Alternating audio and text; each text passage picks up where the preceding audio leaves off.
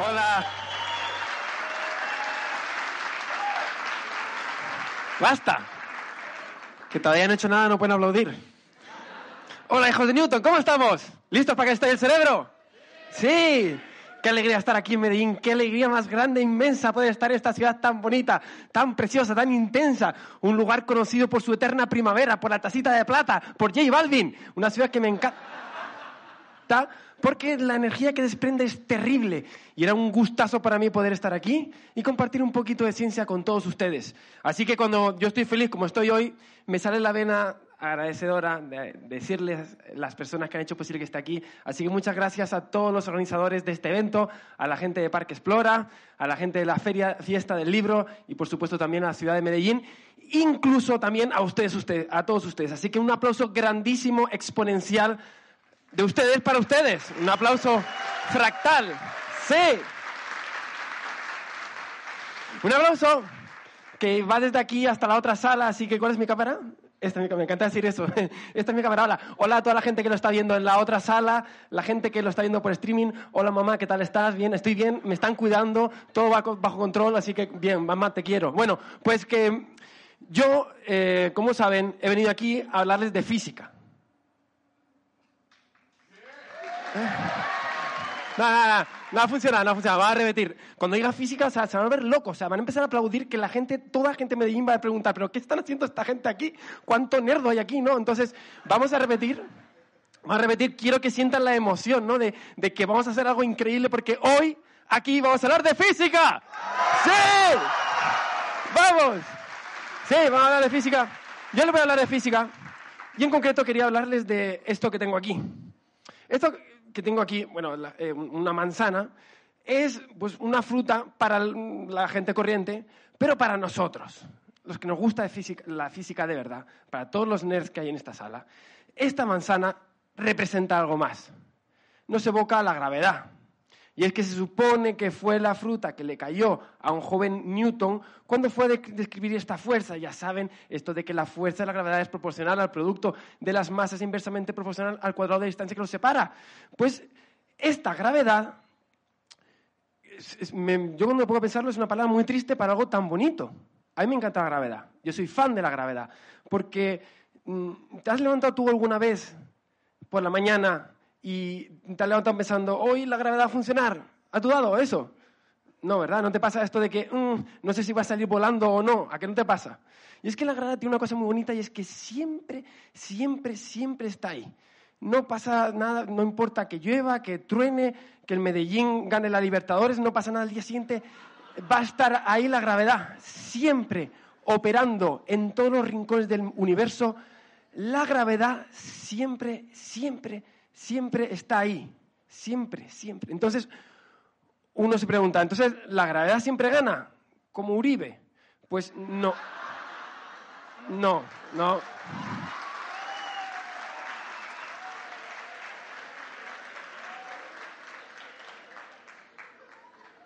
No, no, no. no, no siempre gana. Y es que hay un, un rincón, un rincón recóndito dentro del universo una pizquita de nada dentro de todo el cosmos donde unos bichos muy feos y muy inteligentes consiguen vencerla. Los ingenieros. ¿Han venido los ingenieros? ¿Están aquí? Bueno, pues quito los chistes de ingenieros. No me digas que también habrá venido algún químico, ¿no? ¿Sí? ¿También? Ahí está. No, a mí, a mí me gusta mucho la química, esa maravillosa rama de la física. Y eh, está, Pero volvamos al tema, ¿no? Entonces, tenemos ahí nuestro, nuestro, nuestro ingeniero que consigue vencer la gravedad. ¿Cómo? Pues a través de una cosa que se llama la velocidad de escape. La velocidad de escape es la velocidad a la que tú tienes que poner algo para que escape del entorno gravitatorio del sistema en el que se encuentra. En el caso de la Tierra, son 11 kilómetros por segundo. Y es una cosa muy interesante, porque da igual la masa que tenga el objeto, si tú pones algo a esa velocidad, escapa de la gravedad y se va al espacio. no importa si es un cohete, una sonda, a tu suegra, lo pones a 11 kilómetros por segundo y escapa para siempre, no vuelve. Y esto es interesante porque, porque esta propiedad, la velocidad de escape, depende de las propiedades del sistema en el que está, en este caso, el planeta, la Tierra. Y depende en particular de dos magnitudes, su masa y su radio. Cuanta más masa tengas comprimida en un menor radio, más intensa es la gravedad y mayor es la velocidad de escape. De modo que hagamos un ejercicio mental. Imaginemos que tomamos la Tierra y fuéramos capaces de apretarla, haciendo que su radio disminuya manteniendo su masa. Y le vamos apretando y apretando y la seguimos apretando más y más y más. Según la vamos apretando, la gravedad se va haciendo más intensa, lo que hace que aumente la velocidad de escape. Así pasamos de 11 kilómetros por segundo a 100 kilómetros por segundo, 200 kilómetros por segundo, 1000 kilómetros por segundo, 200.000 kilómetros por segundo. Para el momento que hemos convertido a la Tierra en el tamaño de esta bola de papel, la velocidad de escape se habrá hecho de 300.000 kilómetros por segundo. ¿Le suena esta cantidad? Es la velocidad de la luz en el vacío. Velocidad que nada puede superar. En ese momento habremos convertido esta Tierra en una prisión cósmica en un agujero negro. Un agujero negro dirán, bueno, pues, eh, pues, ¿quién va a convertir la Tierra en una pelota de este tamaño? ¿No? Una especie de Cristiano Ronaldo cósmico, ¿no? Uh, que sea capaz de uh, apretar. No, no, no, no, no. Pero el universo ha encontrado una forma de crear estos monstruos del espacio-tiempo.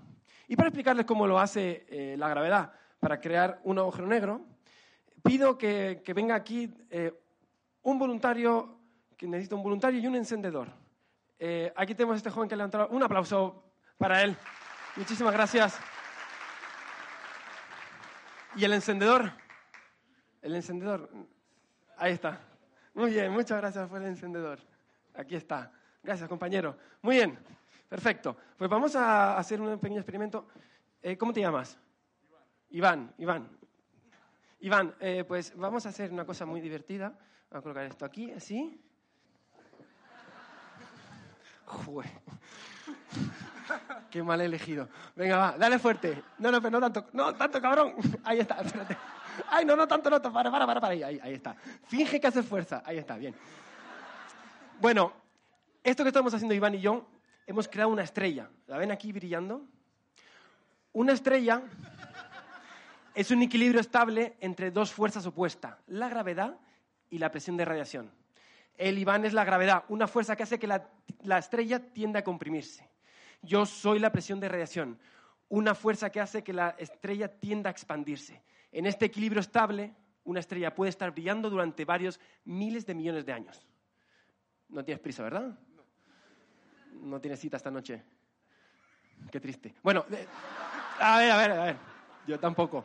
Eh, pero hay una diferencia entre Iván y yo. Iván, como gravedad, es una fuerza que, como decía, eterna, que siempre está actuando. Sin embargo, yo, la presión de radiación, funciona más o menos como funciona la llama de este mechero, del encendedor. Un encendedor estará siempre funcionando mientras tenga un combustible. En el caso de la estrella, el combustible es el hidrógeno, que se transforma fusionándose en helio. Pero ¿qué ocurre cuando se agota el combustible del encendedor? La llama se apaga. En ese momento, la gravedad no tendrá ningún tipo de rival que se le pueda oponer y en ese momento la estrella, dale fuerte Iván, habrá convertido en un agujero negro. Un aplauso para Iván, por favor. El creador de agujeros negros. Muchas gracias, Iván. Puedes sentarte. Madre mía. Pues sí, Iván, creador de agujeros negros. Eso es un agujero negro. Un lugar donde la gravedad se ha hecho tan intensa que no hay ninguna fuerza que sea capaz de contrarrestarla. Así, toda la materia acaba acumulándose en un punto de densidad infinita de materia y energía que llamamos la singularidad, un lugar donde la gravedad siempre, siempre, siempre gana, como Uribe. Pero el caso, el caso es que, perdonen, ah, se fue. El caso es que vuelve, maldito, ahí está. Eh, el caso es que em, la gravedad, sabemos que cómo funciona un agujero negro, lo sabemos bastante bien. Pero la realidad es que hay cosas que no se llegan a entender bien de un agujero negro. Y esto es porque em, no hay ninguna teoría científica que sea capaz de explicar cómo funciona. Esto es interesante porque si tú quieres saber cómo funciona un carro, tomas el carro y, miras cómo funciona. Si tú quieres saber cómo funciona mm, una estrella como el Sol, no puedes tomarlo como el carro y ver cómo funciona. Para eso tienes las ecuaciones. Claro, al Sol no vas a ir, porque el Sol quema. Dirás, pues vas de noche. No, no, no funciona. Pero el caso es que, ¿cómo sabemos cómo funciona una estrella? No vamos, no vamos a ir allí. Pero podemos hacer ecuaciones para saber cómo funciona la estrella. Estas ecuaciones representan cómo funciona la estrella y podemos entender su funcionamiento sin necesidad de ir. ¿Podemos hacer esto con un agujero negro? Sí, pero con calma. ¿Por qué? Porque hay algo que hace que las cosas se compliquen. Y es que no hay ninguna teoría que sea capaz de describir lo que ocurre en el interior mismo del agujero negro. Y esto es porque realmente pues, eh, las teorías mm, que se hacen no son compatibles. Fíjense, tenemos una gran teoría, la teoría de la relatividad general. Esta teoría explica cómo funcionan los sistemas grandes, muy masivos, con mucha energía, como los planetas o las estrellas. Por otro lado, tenemos otra teoría, la teoría cuántica, una teoría que permite explicar cómo funcionan los sistemas pequeños, como los átomos o las partículas, representado por una hormiga. Pero ¿qué pasa si tengo un sistema que es a la vez muy energético, pero muy pequeño, donde se ha concentrado muchísima energía en un espacio muy reducido? En ese caso, no tenemos una teoría que sea capaz de explicar lo que está ocurriendo. Por eso, el interior de un agujero negro, su singularidad, sigue siendo un lugar donde el ser humano no puede alcanzar, debido a que no tenemos ninguna teoría que sea capaz de describir qué es lo que ocurre ahí dentro. Este es uno de los grandes misterios de la física. Porque sí, hoy les voy a hablar de misterios de la física. Les voy a contar varios misterios de la física con los que los físicos jugamos para entender mejor cómo funciona el universo. Uno de ellos es el interior de un agujero negro, pero no es el único. Tenemos, por ejemplo, este otro misterio de aquí que, me encanta, las simetrías. Es una cosa que yo disfruto mucho. Están en todos lados, ¿estás fijado? Están en, la naturaleza, en las cosas que hacemos. Están en los árboles, en las flores, en los animales. En nosotros mismos somos muy simétricos. Incluso hay una simetría que es especialmente bella. De hecho, hoy va a ser un día especial para todos ustedes, porque les presento la simetría más bonita que jamás han visto. Esto va a cambiar la forma en que ven el universo. A partir de ahora mm, va a cambiar todo, la forma en que respiran, que comen, que cogen todo, porque realmente va a cambiar su visión sobre el universo, porque les voy a presentar la simetría más bella que han visto jamás. Esta de aquí. ¿Qué les parece? Eso es. Ahí está.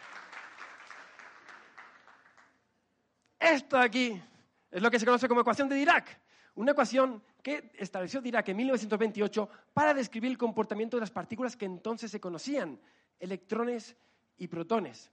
Lo que él descubrió más tarde es que esta ecuación de aquí es muy simétrica. De hecho, no solo describía el tipo de partículas que él conocía, sino que describía también la existencia de un tipo de partículas simétricas de estas, a las que llamó antipartículas. Lo curioso es que todo parece indicar que las antipartículas eran exactamente igual que las partículas, pero con carga opuesta. Y esto genera cosas muy interesantes. Y es que si exactamente las antipartículas son iguales que las partículas, podríamos hacer cosas muy interesantes. Por ejemplo, un átomo de antimateria. ¿Qué sería? Pues si tú tomas un antiprotón y un antielectrón, formarías un antiátomo, el antihidrógeno, ¿verdad? Y no tienes por qué parar ahí, si tomas dos protones y dos electrones con sus dos neutrones, formas antihelio. Puedes formar anticarbono, antioxígeno, antinitrógeno, antioro. Cualquier elemento que se puedan imaginar se puede formar con antipartículas porque son exactamente iguales. Y no tienes por qué quedar así. De hecho, puedes también formar moléculas. Si tomas dos antiátomos de agua, de oxígeno, y uno de hidrógeno, al revés, formas antiagua. Un antiagua que luciría exactamente igual que el agua. Tendría la misma apariencia, la misma viscosidad, fluiría exactamente igual, tendría los mismos coeficientes eléctricos y magnéticos. De hecho, podría formar una cascada yendo por un antirrío que bajaría por una antimontaña donde irían antipeces que serían pescados por antipersonas que luego las venderían en anticiudades como Medellín, donde al final acabarían comiendo cosas como chicharrones y cosas de estas. Pero el caso, antichicharrones. Bueno, el caso es que esto que les acabo de contar, señoras y señores, es mentira. De hecho, Si esto que les he contado fuera así, nadie estaría aquí. Somos la prueba viviente de que lo que les he contado es una sutil mentira. Y para que lo puedan entender, les voy a poner un ejemplo que a mí me gusta mucho del mundo futbolístico. Es un partido entre los dos mejores equipos del universo. ¿Cuáles son? El Real Madrid y el anti-Real Madrid. Bueno, el, caso...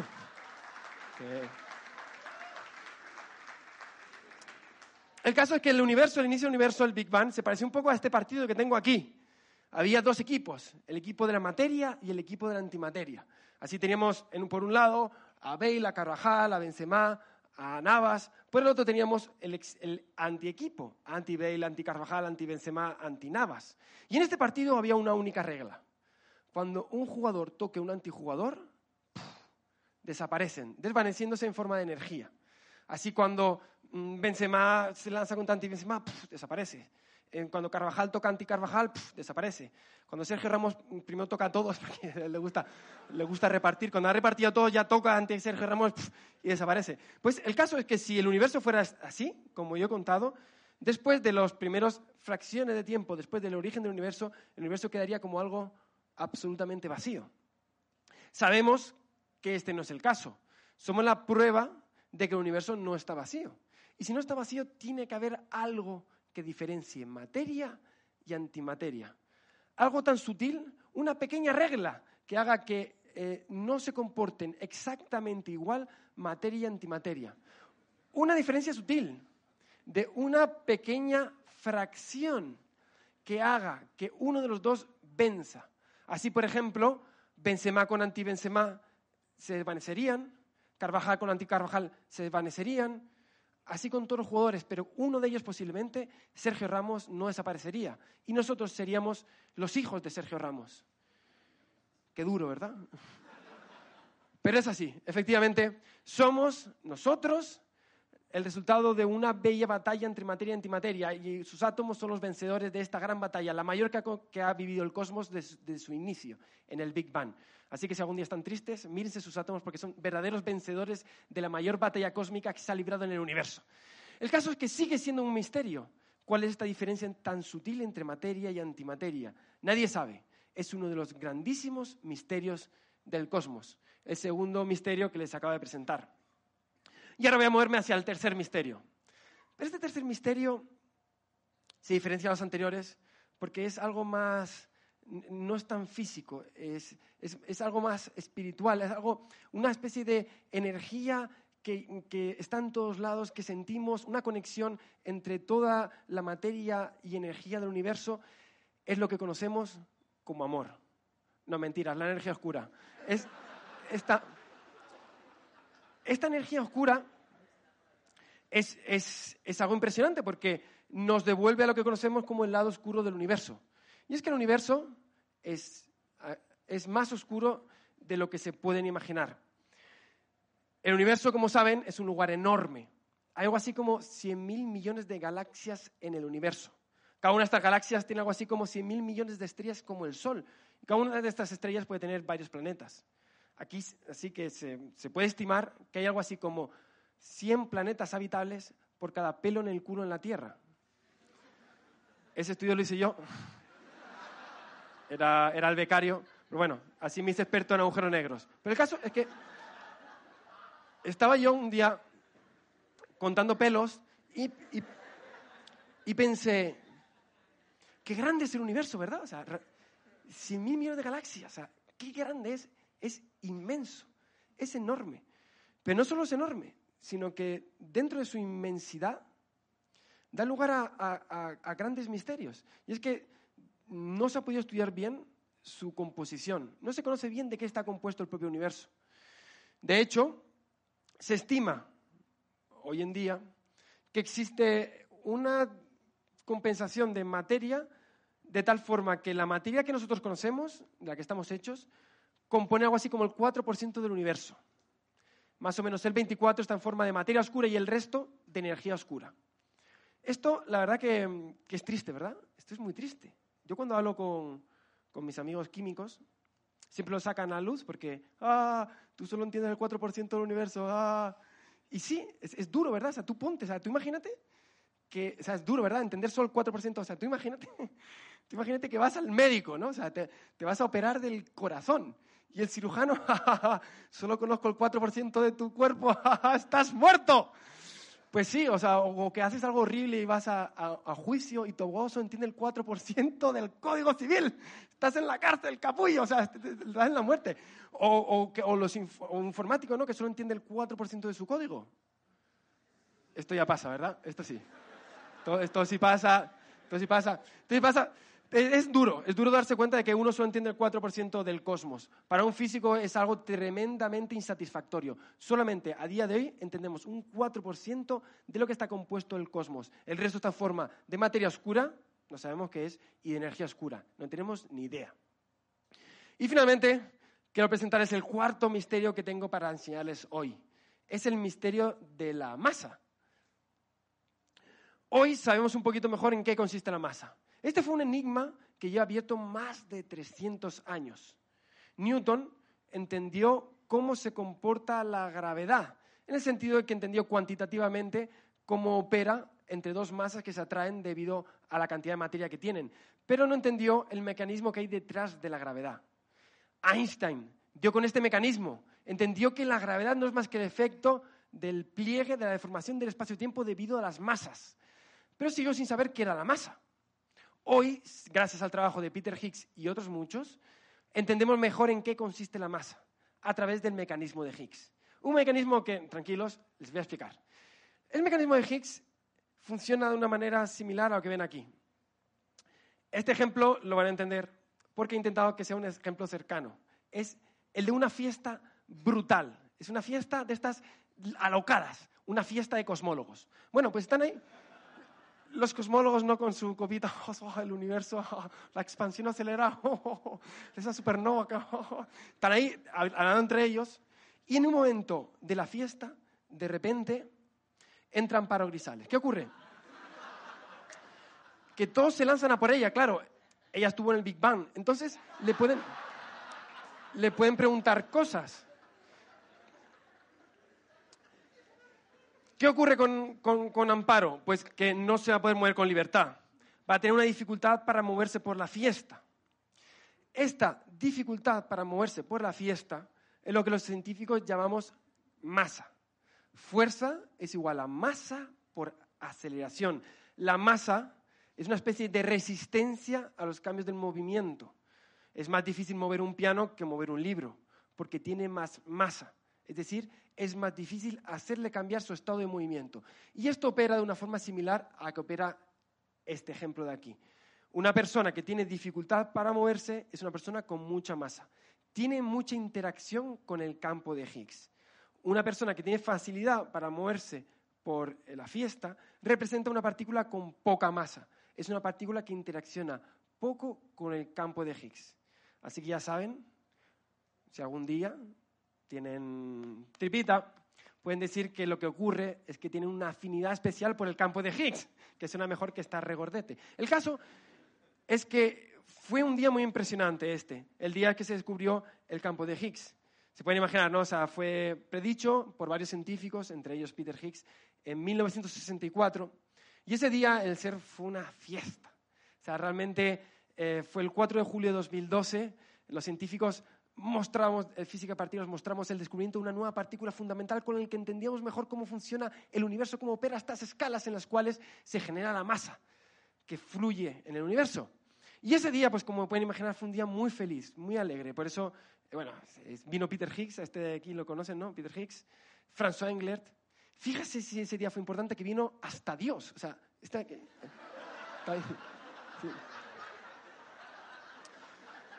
eh, no se lo quiso perder. De hecho, si se fijan, está enfadado. Está tipo, cabrones, me han descubierto la masa. Bueno, eh, bueno de hecho, esto es una broma, no es Dios. Se llama, se llama John Ellis y su mujer es colombiana. Y él, viene mucho, es el físico particular más importante del mundo. Y viene mucho a Colombia Así que si tienen la oportunidad de conocerle, es una persona excelente. Bueno, pues eh, fue un día muy importante para todos porque entendimos mejor cómo funciona este mecanismo que llamamos masa. Sin embargo, hay una cosa que no conocemos todavía de la masa. Y es que entendemos el mecanismo que está detrás, pero no entendemos por qué tiene una afinidad por unas cosas y poca afinidad por otras. ¿Por qué el protón es 2.000 veces más masivo que el electrón? ¿Por qué un muón es 200 veces más masivo que un eh, electrón? ¿Por qué los neutrinos apenas tienen masa? Son cosas que no se entienden. Es el cuarto misterio que quería presentarles sobre el universo.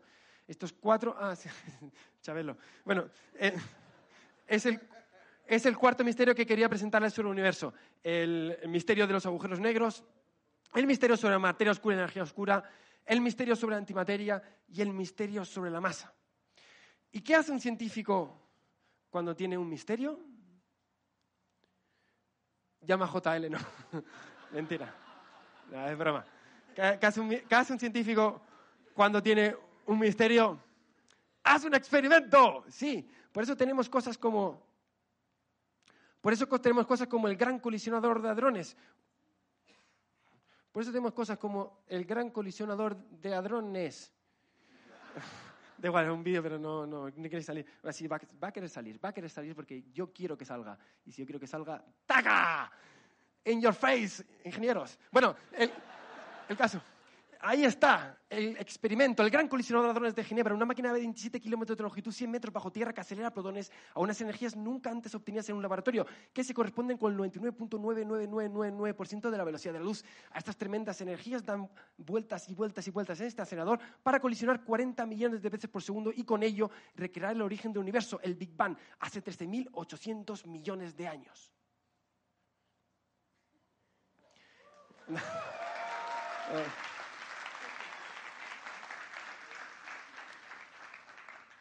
No has entendido una mierda, ¿verdad? Bien. Pues eh, dejen que lo explique con... Lo voy a intentar explicar de otra manera, ¿vale? Voy a...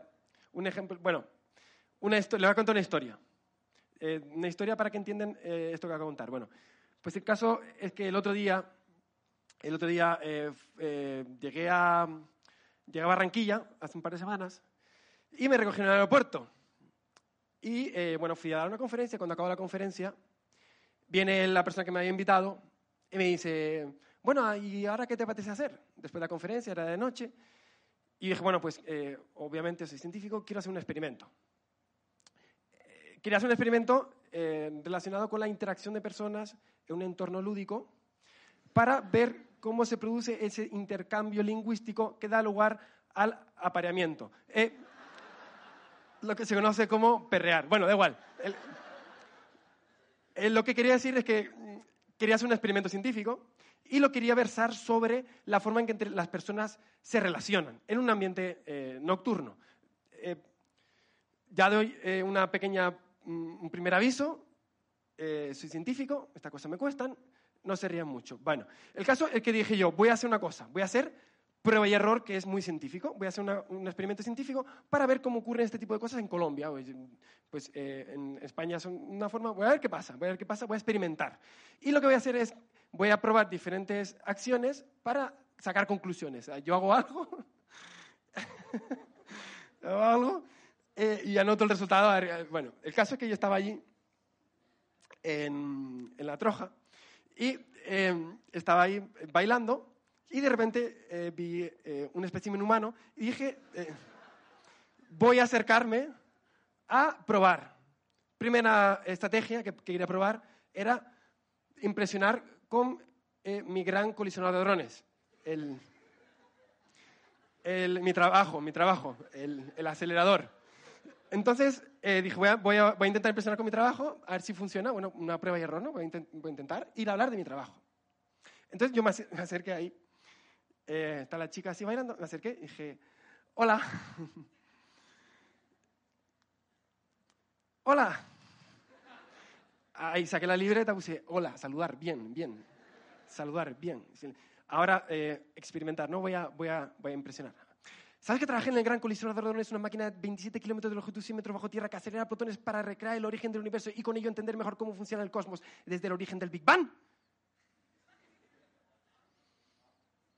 Ah. Claro. la cosa, la, cosa no, no, quedó muy clara, ¿no? O sea, yo, yo, yo en ese momento me giré, eh, puse un interrogante, ¿no? O sea, realmente esto, si queremos que haya, eh, estudiar un poquito la dinámica de fluidos, eh, esto, esto, dejé interrogante, ¿no? Puse interrogante y dije, no sé, no sé, no sé, no sé. Así que voy a intentar ir un poco más allá. Así que me giré y le dije, pero ¿te das cuenta que estamos haciendo colisiones de partículas a 7 voltios? pero eso es mucho o poco. Claro. Claro, ahí definitivamente yo marqué una X, eh, no era la estrategia correcta. Me di la vuelta bajo, huí, salí en retirada, pero en mi cabeza hay un eco que decía, y eso es mucho o poco, y eso es mucho o poco. Esa noche no pude dormir, no he dormido en las siguientes noches, y sigo con el eco en mi cabeza que retumba diciendo, eso es mucho o poco. Y hoy quiero salir de dudas, así que voy a pedir al público de Medellín que me saque de dudas esta terrible pregunta que me rebota en la cabeza, esto es mucho o poco, así que les voy a hacer una pregunta para que me ayuden. Que levante la mano los que piensen que... 7 teraelectronvoltios, voy a explicar. Un electronvoltio es la energía que tiene un electrón en un salto de un voltio. Tú tomas un voltio, una pila de un voltio, y tú tomas un electrón, el electrón irá por atracción eléctrica del polo negativo al positivo acelerándose en línea recta. Con lo cual, al final de la pila habrá adquirido una energía de un electronvoltio. Si yo tomo una pila de dos voltios y pongo un electrón, se acelerará alcanzando una energía de dos electronvoltios. Si yo pongo una pila de tres voltios y pongo un electrón, se acelerará adquiriendo una energía de tres. Qué gente más lista. Bueno, el caso es que 7 teraelectronvoltios, tera son 10 elevado a 12. Entonces esto implica que tendríamos que poner 10 elevado a 12 pilas de un voltio una tras otra, desde aquí hasta Bogotá, hasta el Sol, ir al Sol, volver del Sol y llegar hasta aquí. Con esa fila de pilas habríamos adquirido una, una energía de 7 teraelectronvoltios. Entonces mi pregunta es, ¿qué levante las manos? los que piensen que esto es mucha energía. Bien. Que levanten la mano los que piensen que esto es poca energía. Bien. Que levanten la mano los que no piensen. Esa mi gente, sí señor, sabía que habían venido. Ahí está, atrás también. Esa gente, ahí me gusta, los que no piensan. Bien, el caso es que vamos a salir de dudas, ¿vale? Y para salir de dudas vamos a hacer un experimento. Por eso pido que vengan tres jóvenes con mentalidad científica al escenario para hacer una colisión de partículas. ¿Quién se anima a parir a este joven de aquí? Una chica para acá y este allí. Bueno, aquí tenemos uno. Un aplauso para los tres. Dale, cuidado, no te mates. Ahí está. Aquí tenemos a los tres inconscientes de hoy. Ah. Ah. Ah, me rompes el corazón. Ah, no, no se puede con cuatro. No, no pasa nada, o sea, lo siento.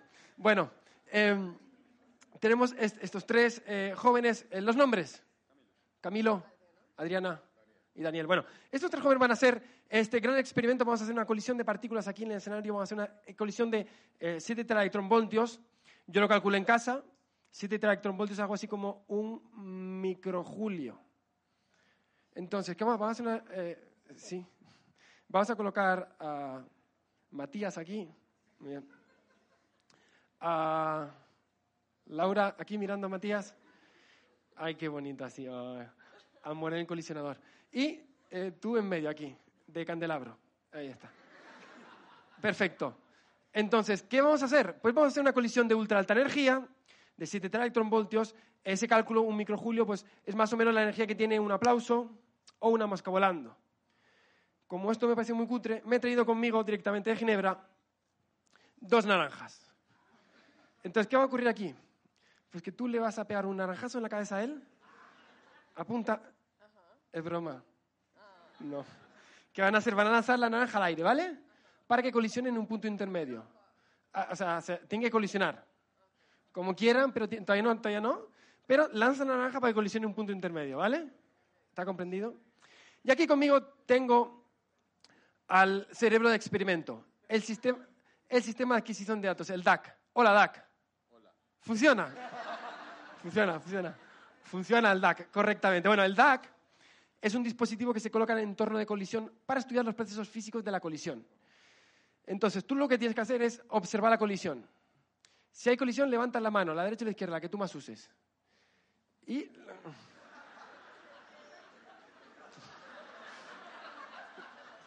Las dos, así me gusta.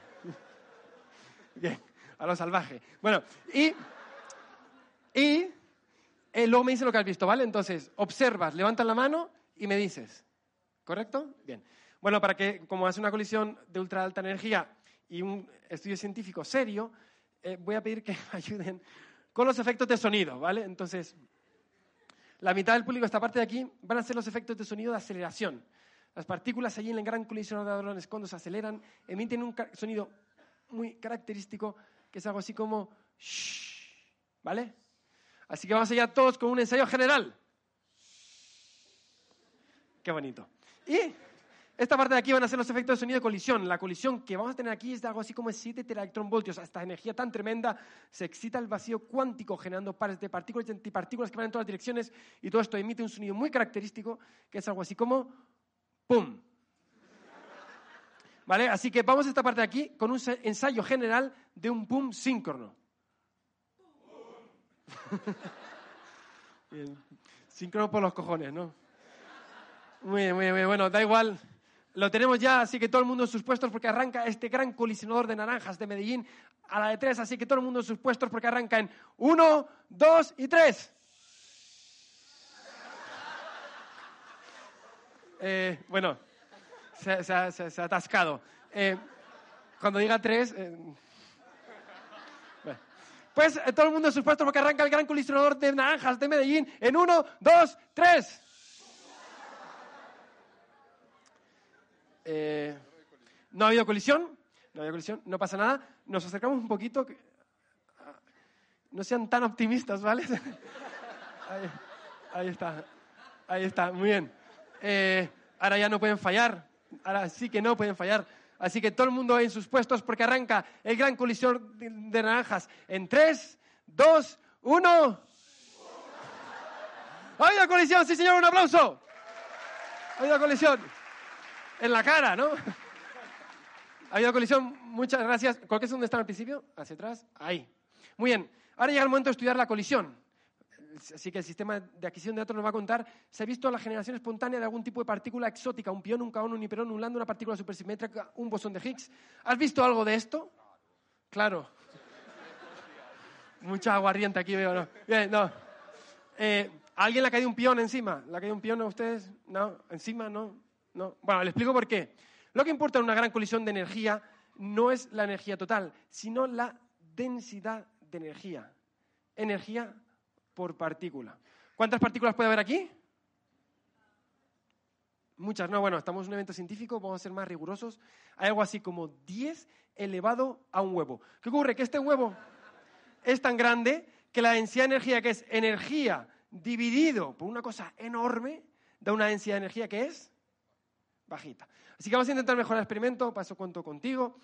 Si el problema es que aquí hay muchas partículas, porque esto es muy grande, habrá que colisionar algo más pequeño. Sí, señor, un aplauso. Lo tenemos. Por suerte yo siempre tengo algo conmigo más pequeño aquí. Cabrones. Me refiero a dos granos de arroz que he traído desde casa. Así que vamos a hacer una colisión de granos de arroz, todo el mundo en sus puestos, porque arranca el gran colisionador de granos de arroz de Medellín a la de tres. Así que todo el mundo en sus puestos en tres, dos, uno. No había colisión, ¿verdad? Claro. Falso positivo. Al disminuir el tamaño del proyectil, aumenta la, densidad de energía, pero disminuye la probabilidad de colisión.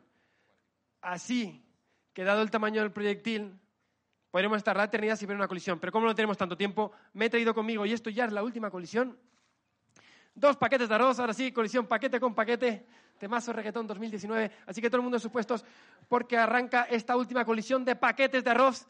Y como es la última, no fallen, como es la última, la vas a hacer con un poquito de glamour, ¿vale? Como la NASA. Vamos a hacer una cuenta atrás como la NASA, lo vas a hacer tú.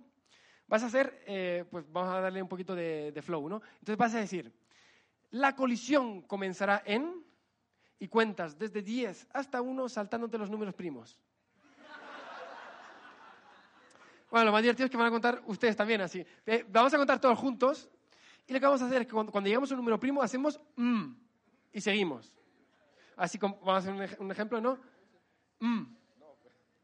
Ah, la colisión comenzará en, lo que, vamos a hacer un ensayo general, ¿vale? 10, 9, 8, mm.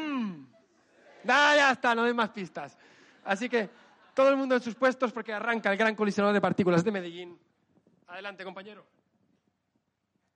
La la colisión comenzará en 10, 9, 8, 6, 4.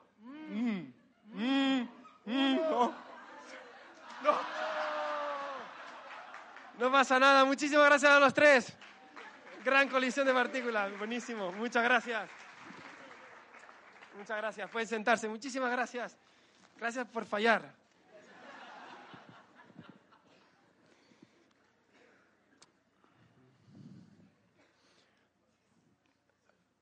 Algunos nombró el 2. Pitágoras está dando vueltas en la tumba. Ahora está. ¡Ah! ¡Ah!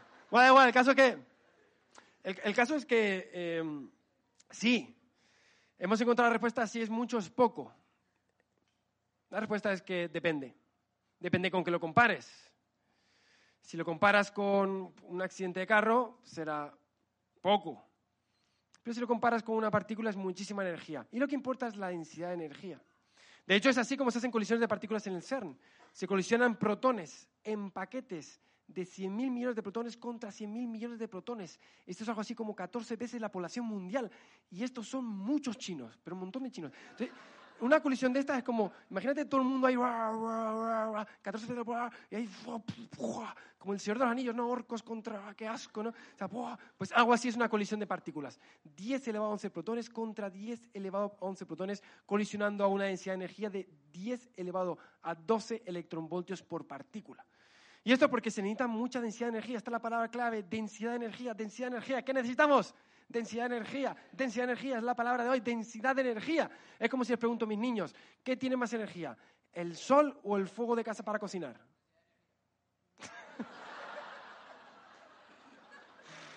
un aplauso, por favor, un aplauso.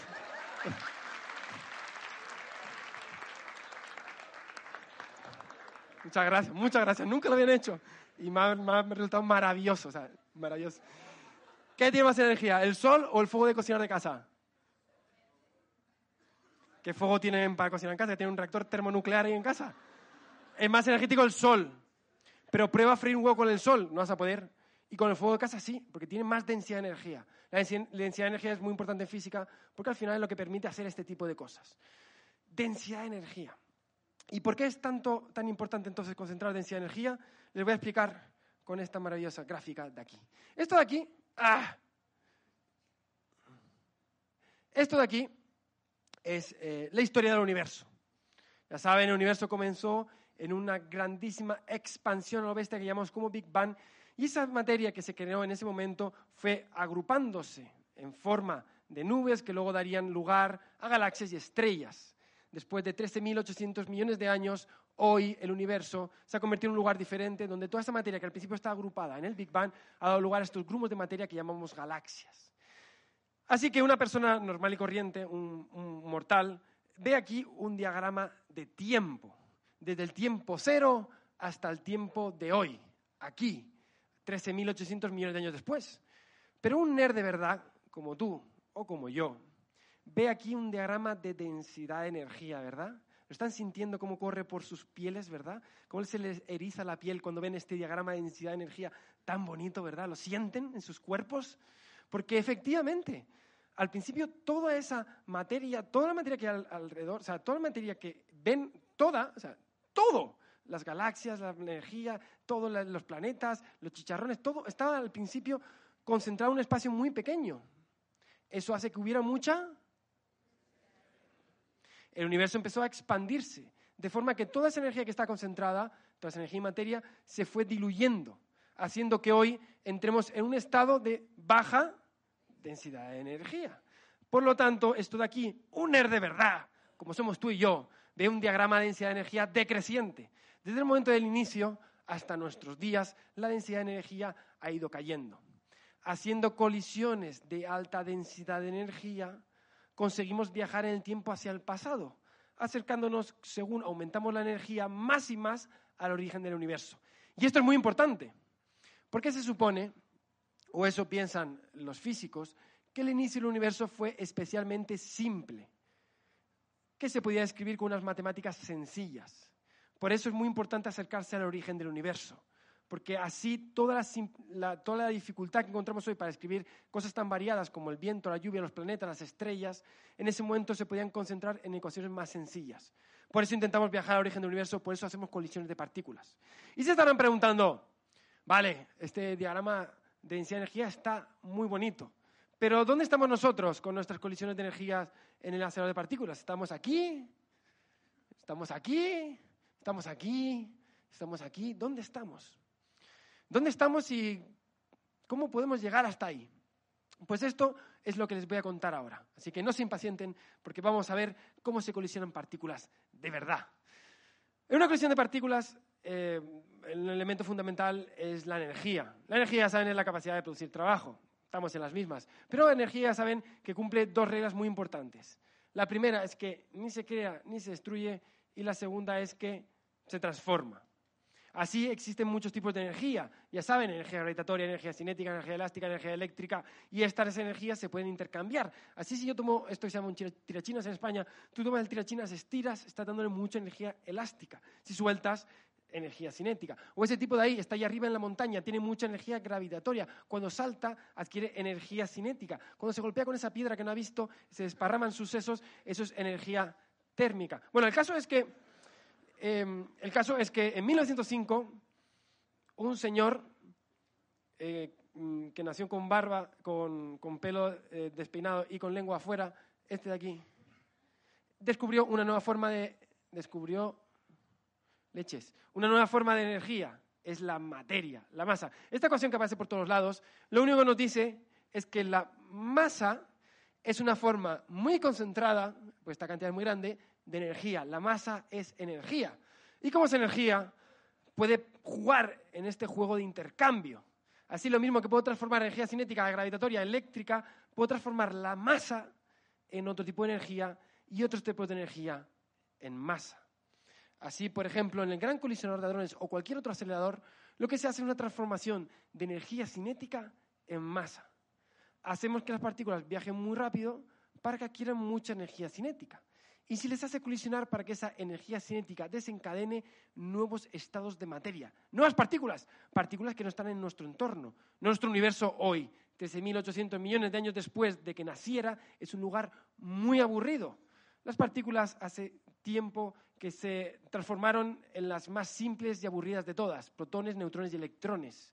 De forma que si de verdad quieres entender cómo funciona el universo, necesitas crear todas esas partículas que hoy no están, que sí existieron al principio del universo, pero luego desaparecieron. Les hablo de partículas tan exóticas como los quarks top, bottom, o el tau, el mu, o los bosones electrodébiles. Partículas que solo se pueden estudiar si las puedes recrear en un entorno de laboratorio. Así que lo mismo que estas, eh, los dinosaurios se extinguieron y una forma de estudiarlas es crear Jurassic Park, nosotros los físicos, una forma de estudiar estas partículas es recreándolas. Particle Park. El, caso es que este em, experimento nos permite recrear partículas que se extinguieron hace mucho, mucho tiempo. De hecho, una colisión de partículas es algo especialmente interesante porque el mundo cuántico no se parece nada a lo que estamos acostumbrados a ver. Y esas escalas opera la mecánica cuántica, que ya saben que le gusta hacer cosas muy raras.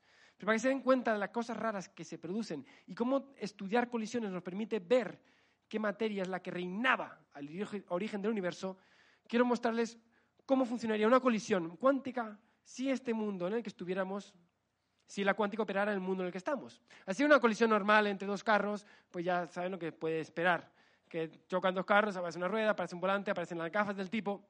Pero una, ecuación, una colisión cuántica es algo muy diferente. De un, coche entre, de un choque entre dos coches cuánticos, uno podría esperar que pareciera por ahí eh, un piano, una bicicleta, Bob Esponja o Donald Trump. Bueno, el caso es que es así como opera el mundo cuántico. De la colisión de dos partículas, por ejemplo, dos protones, te puede salir un electrón, un muón, un fotón y un fotón, o un pión, un muón, un gluón, un gluón, o un muón, un, muón, un fotón, un fotón, o un electrón, un muón, un fotón, un fotón, o un pan.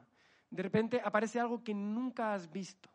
Esta es la verdadera belleza de la colisión de partículas. Podemos recrear partículas que solo existieron en el origen del universo y que no están en nuestro entorno. Y con ello podemos entender el universo a una escala diferente. Colisionar partículas nos permite crear partículas extintas que solo existieron en el origen del universo. Y esto nos permite responder a esta gran pregunta, ¿dónde estamos? Pues en concreto, este diagrama es mi diagrama favorito. Em, ¿Qué tenemos aquí? Energía. En concreto, densidad de energía. Esta escala de aquí es lo que se conoce como escala logarítmica. ¿Qué es esto? Pues bueno, una escala normal, tienes el 1, el 2, el 3, el 4, el 5, el 6, el 7. En una escala logarítmica tienes el 1, el siguiente no es el 2, es el 10. Y el siguiente no es el 11, es el 100, 1000, 10.000, 100.000, un millón. Esto quiere decir es que realmente es una escala comprimida. Entre las dos primeras líneas hay, digamos, menos espacio que entre las líneas siguientes. Está la escala muy comprimida. Pues nosotros, según hemos seguido haciendo, el ser humano ha seguido haciendo eh, más colisiones, han ido apareciendo las diferentes partículas. ¿Ven? Cada partícula ha sido descubierto según hemos ido aumentando el umbral de densidad de energía. Según aumentamos la densidad de energía, surgen nuevas partículas. Hoy, con el gran colisionador de hadrones, estamos justo aquí, en esta línea amarilla. ¿Dónde está la energía que pretendemos crear para estudiar el origen del universo? Técnicamente decimos que está a tomar por culo, aquí. Esta zona verde de aquí representa la energía que se conoce como la región de la gran unificación, el lugar donde en teoría esto que he dicho de las eh, escalas que hace que la física sea sencilla, a esta energía es lo que tendríamos que conseguir para poder operar. En medio, un inmenso lugar para crear, para estudiar, para entender mejor cómo funciona el universo. Un espacio que tienen ustedes, jóvenes y jóvenes de la sala, para intentar comprender mejor, un grandísimo reto, el entender mejor cómo funciona el universo y corresponde a ustedes, chicos y chicas, llenar ese espacio vacío con ideas que nos permitan entender mejor el universo. Y esto se va a poder hacer con colisionadores de partículas, anillos de aceleración que permiten aumentar la densidad de energía y con ello entender el cosmos a otra escala. El futuro acelerador de partículas, conocido como el FCC, una máquina de 100 kilómetros de longitud que podría operarse posiblemente bajo el suelo de la ciudad suiza de Ginebra, podría estar operativo en 20, 30 años, con lo cual iríamos empujando la línea hacia la derecha. Un colisionador que no sabemos si se va a construir. Sabemos que este tipo de cosas depende de los apoyos de gobierno, el trabajo coordinado de muchísimas personas de diferentes países en una misión cósmica que nos une a todos de intentar mejorar y entender mejor cómo funciona el universo. Una misión que va a depender también de esa capacidad de construir estos experimentos. Por lo que yo, como muchísima, muchísima gente, lo que nos preguntamos en estas situaciones es, pues se pueden imaginar, que el anillo para cuándo. Muchas gracias, señores.